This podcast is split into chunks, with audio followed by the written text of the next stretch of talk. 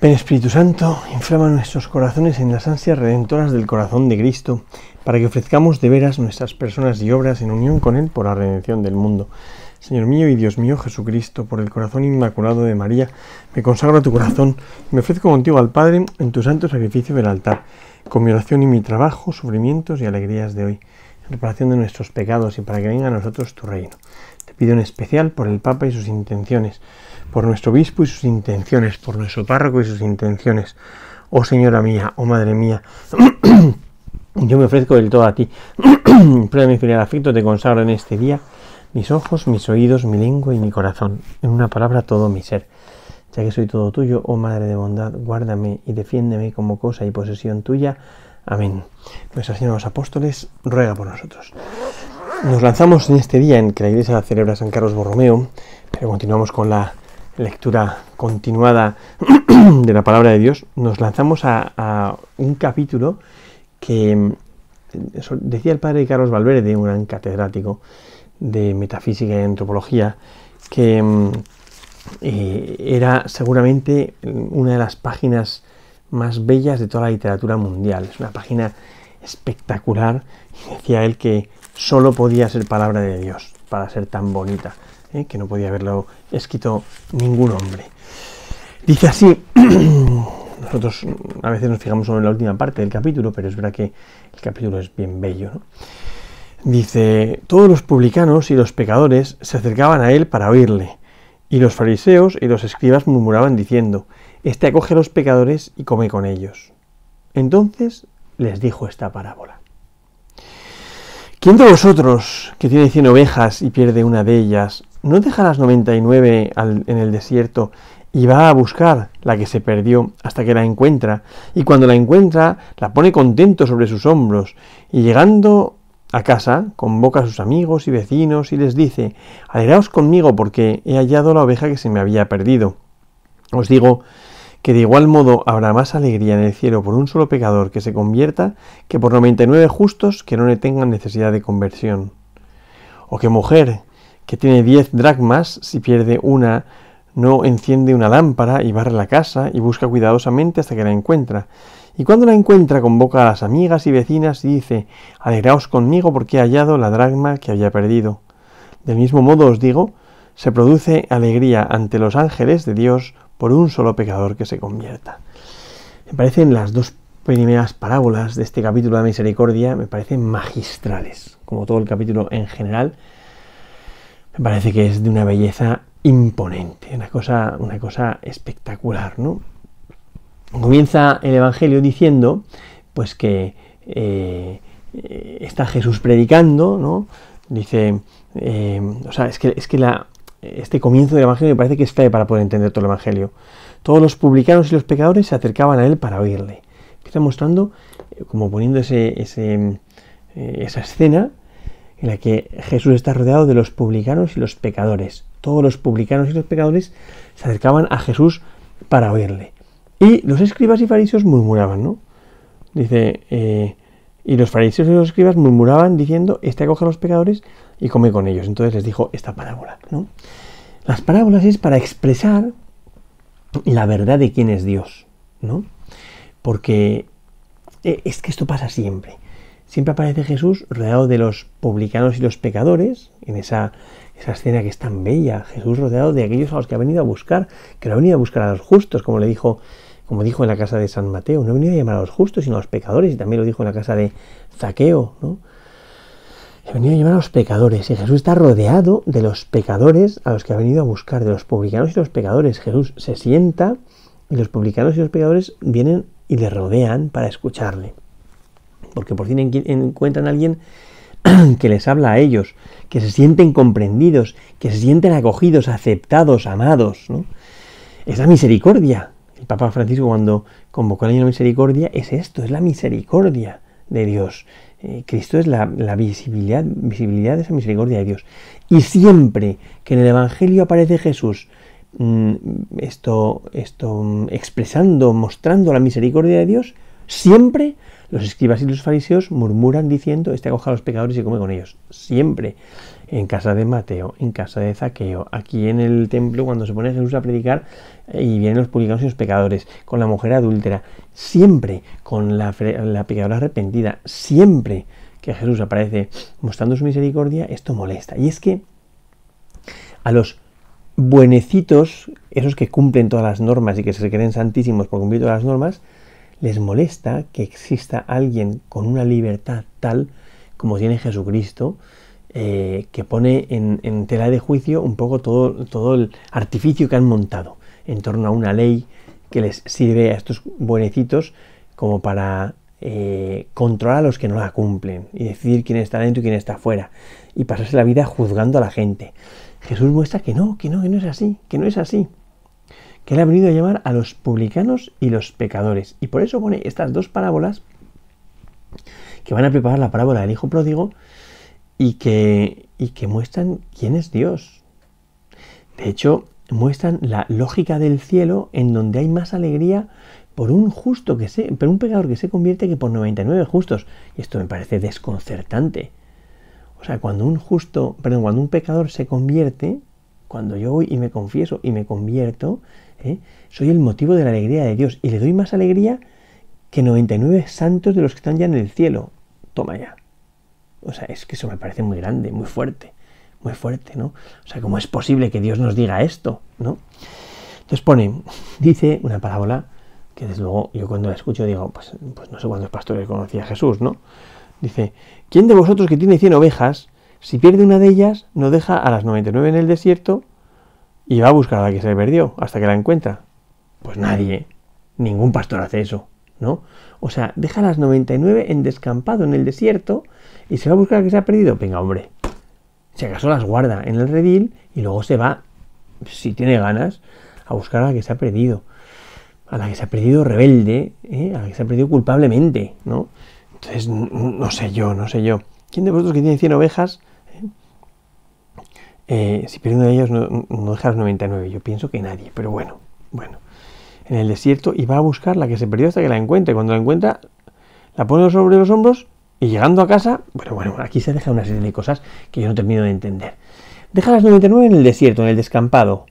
Encuentra la perdida y se va a casa. Pero, pero ¿y qué pasa con las 99? Es, es como...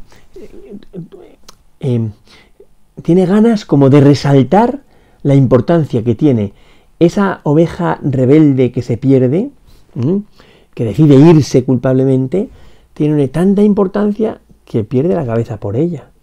Y como que olvida el resto, como que deja el resto de lado. ¿eh?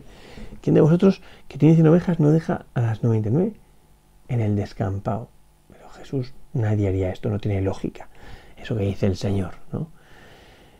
Dice, y cuando la encuentra, se va a buscarla en primer lugar, que yo pienso. Como los pastores que conocemos en Castilla. Una oveja se pierde y se pierde culpablemente y se van a buscarla. Y como tarden en, encontrarla, lo que la oveja recibe cuando se encuentra es una somanta de, palas, de palos impresionante. Y, a palos la lleva al redil, ¿no?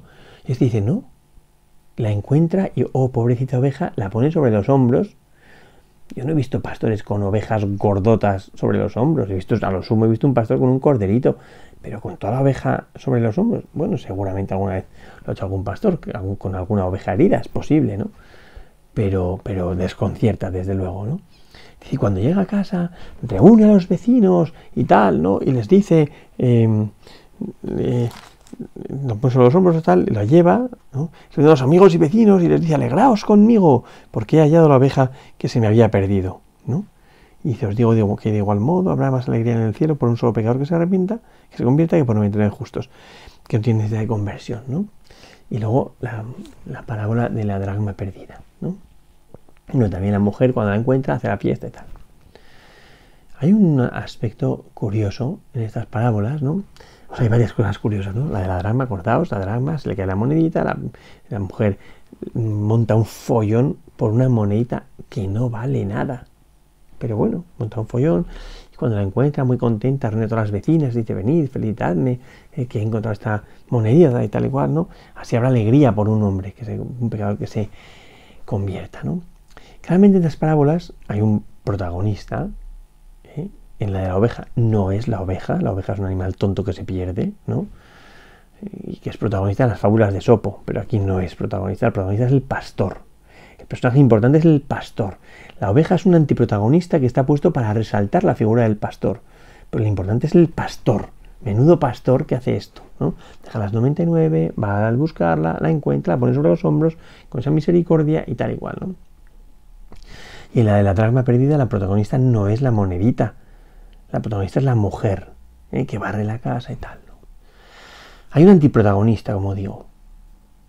El antiprotagonista es un personaje para resaltar la figura del protagonista, que es o la oveja o la monedita.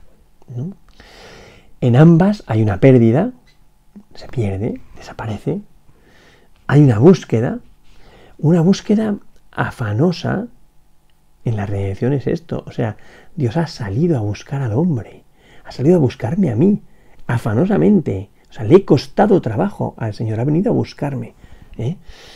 Eh, una pérdida, una búsqueda, un encuentro, encuentra por fin, la monedita, la oveja, una alegría por el encuentro, muy contento va y reúne las cargas sobre los hombros y muy contento cuando llega a casa va a ir con los amigos, o ella muy contenta con unas amigas y las vecinas. Una alegría por el encuentro, una comunicación de la alegría, hace partícipes de su alegría a los vecinos o a las vecinas, ¿no? Eh, y una moraleja, una, y una moraleja, o sea, protagonista, antiprotagonista, pérdida, búsqueda, encuentro, alegría por el encuentro, comunicación de la alegría y una moraleja. Más alegría hay en el cielo por un solo pecador.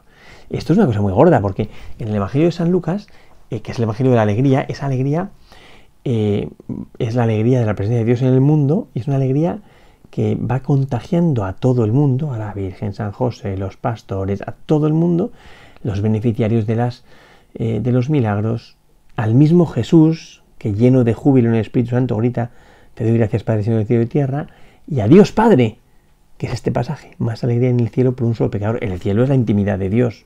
Entonces, Dios se alegra más por un solo pecador que se arrepiente, que se convierte, que por 99 justos que no necesitan convertirse. Pero hay un aspecto que me gustaría resaltar y que, y que es misterioso, curioso e irracional. ¿no? ¿Por qué? Porque el pastor encuentra la oveja, ¿vale? La pone sobre los hombros, la lleva a casa y hace una fiesta con el resto de los pastores. Y los pastores no comen lechuga. ¿Qué comen? Una oveja, ¿no? Un cordero. Entonces, eh, un cordero muere por encontrar la oveja o porque se encuentra la oveja, ¿no? Y, las mujeres que vienen eh, pues son invitadas a una fiesta en la que se gastan las 10 moneditas, ¿no? Porque si no, no se entiende, ¿no? ¿Por qué digo que me gustaría resaltar eso? ¿no? Porque, porque, claro, está hablando de lo que es la lógica de la redención. Y en la lógica de la redención, por encontrar a uno que se había perdido, otro ha entregado su vida. O sea, el Padre no ha ido él a buscar al hombre, ¿no? Quien ha ido a buscar al hombre ha sido Jesucristo. ¿eh? Que es Dios, que todo es Dios, ya lo sé, pero son tres personas, ¿no? Entonces es Cristo el que ha ido a buscar al hombre que estaba perdido. Y, y, este hombre que estaba perdido ha visto como el hombre Cristo Jesús ha muerto por él, ha dado la vida por él. Entonces, yo creo que eso es importante, que en la lógica de la redención uno da la vida por el resto. ¿no? Y ese que da la vida por el resto em, eh, es el motivo de la alegría del protagonista, del pastor o de la mujer. Creo que esto es muy importante. Entonces, son unas parábolas donde lo que se muestra es esa em, inmensa ternura de Dios que no resiste pensando que los hombres se le han perdido. ¿eh? Ese que se ha perdido, que es la oveja, es el hombre. Ese que se le ha perdido, que es la monedita, una monedita que como no estemos atentos se pierde por la casa. Y es que es la fragilidad del ser humano. El ser humano es tal tan pequeñajo, tan birria, ¿no? Que, hay que buscar minuciosamente para poder encontrar lo que se había perdido, ¿no?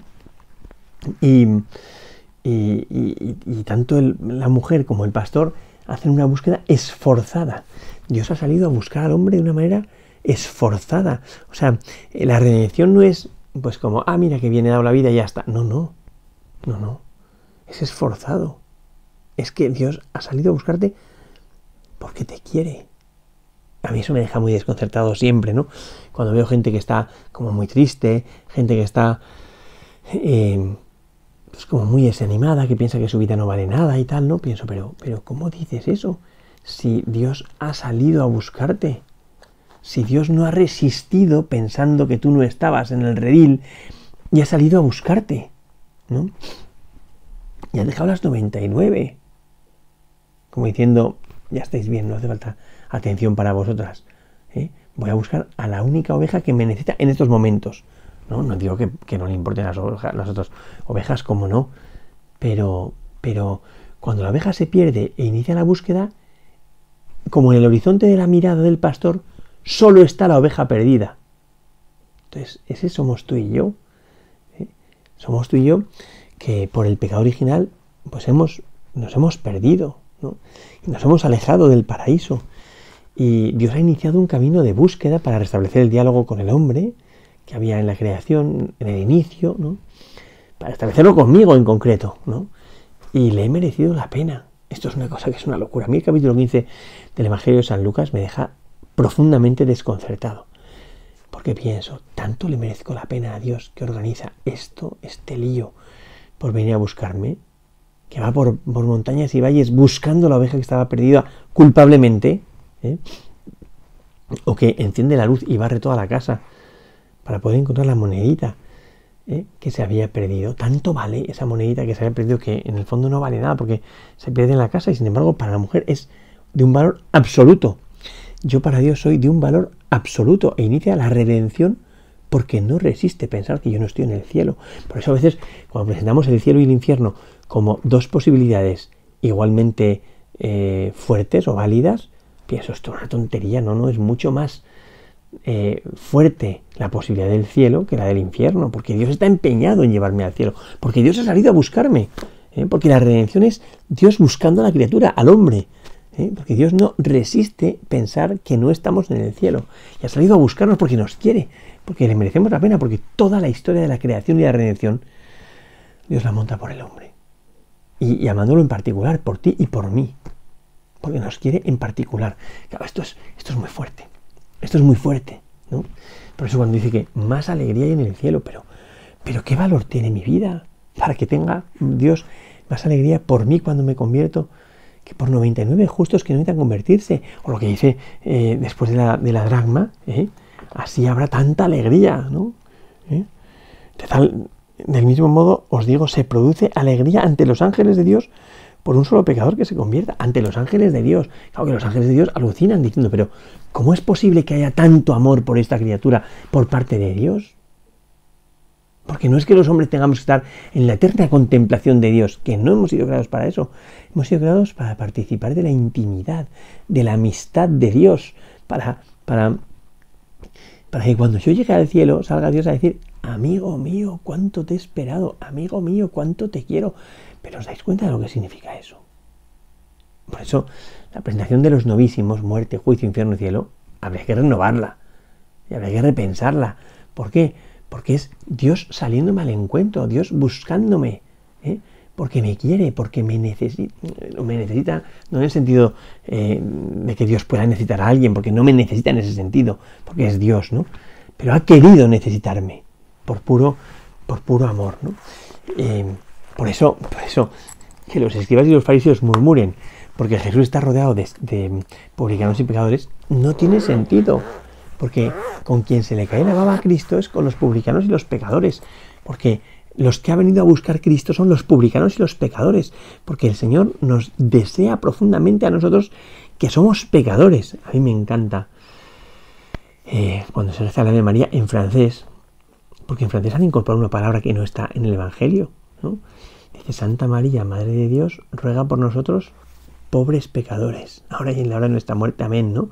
Pobrecitos pecadores, pero que nos quiere tanto, nos quiere tanto el Señor, que es como para, para pasarse toda la eternidad admirados ante este amor tan grande que se convierte en el fundamento de nuestra, de nuestra vida y de nuestra alegría y de todo lo que somos.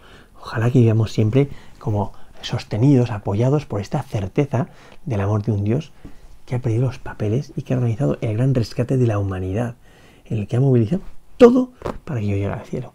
Gloria al Padre, al Hijo y al Espíritu Santo, como era en el principio, ahora y siempre, por los siglos de los siglos. Amén.